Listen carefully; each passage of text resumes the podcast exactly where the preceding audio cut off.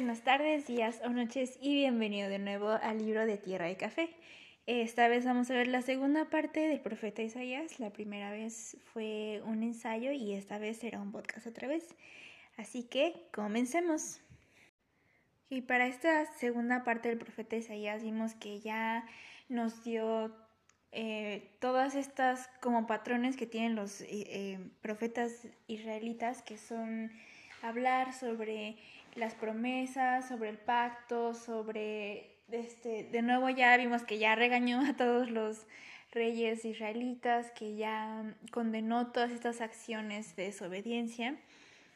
Y ahora en el capítulo, a partir del capítulo 40, vemos que el profeta Isaías se concentra en dar más detalle a todo este mensaje de, sobre todo del Mesías, del anuncio de esperanza y consuelo.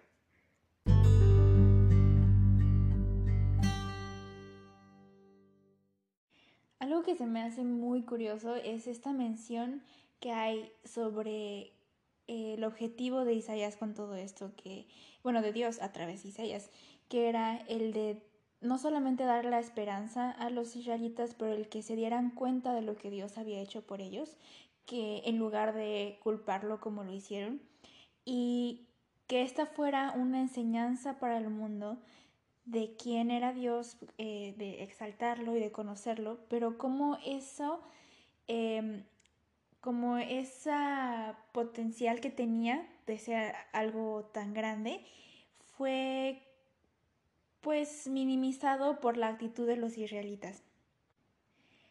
Pero, sin embargo, vemos que Dios sigue cumpliendo sus promesas, sigue teniendo misericordia, sigue escogiendo a Israel incondicionalmente por sobre todos los demás pueblos.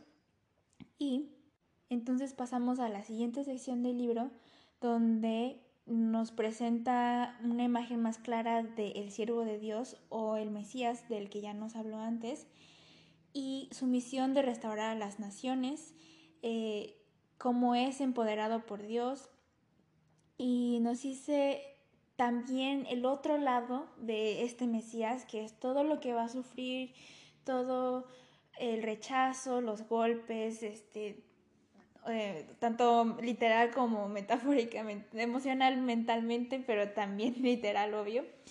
Y como no solamente es este lado de, de que es el Mesías y viene con gracia de Dios y viene con eh, el Espíritu de Dios, pero sino que Él va a tener que venir y vivir todas estas cosas que vemos reflejadas en Jesús. Y todo con el propósito de la expiación de nuestros pecados. Y ya en el capítulo 53 nos dice, ah, pero vive otra vez. Y entonces es cuando recibimos este mensaje de esperanza que no solamente fue para los israelitas, sino es para todos nosotros. Ahora, eh, que son los siervos y la semilla santa, que entonces sería cualquiera, o sea, sería Jesús y cualquiera que acepte a Jesús. Y también nos habla de los impíos, los que rechazan.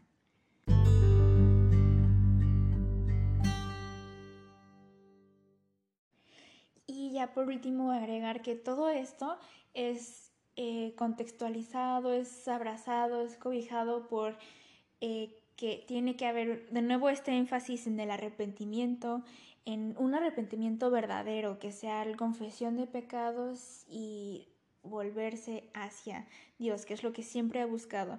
Y entonces eh, se me hace muy curioso como este contraste entre el Antiguo Testamento, lo que vemos en el libro de Isaías, y eh, antes, en la primera mitad, que es más como un, tienen que arrepentirse y volverse a Dios.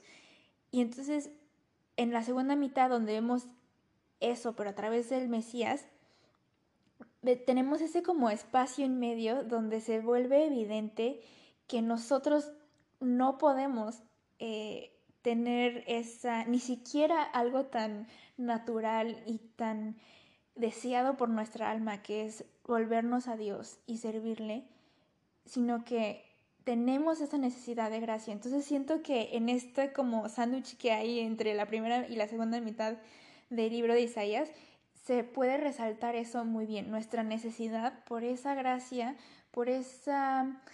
Eh, y bueno, y cómo en reverencia hacia esta oportunidad que nos dio Dios a través de Jesús, es que podemos responder al llamado de volvernos a Dios.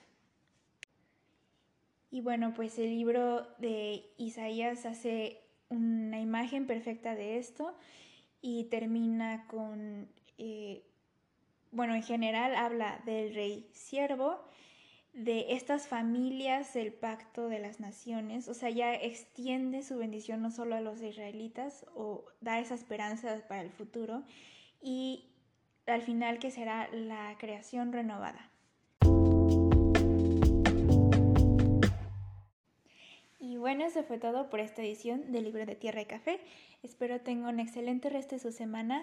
Adiós.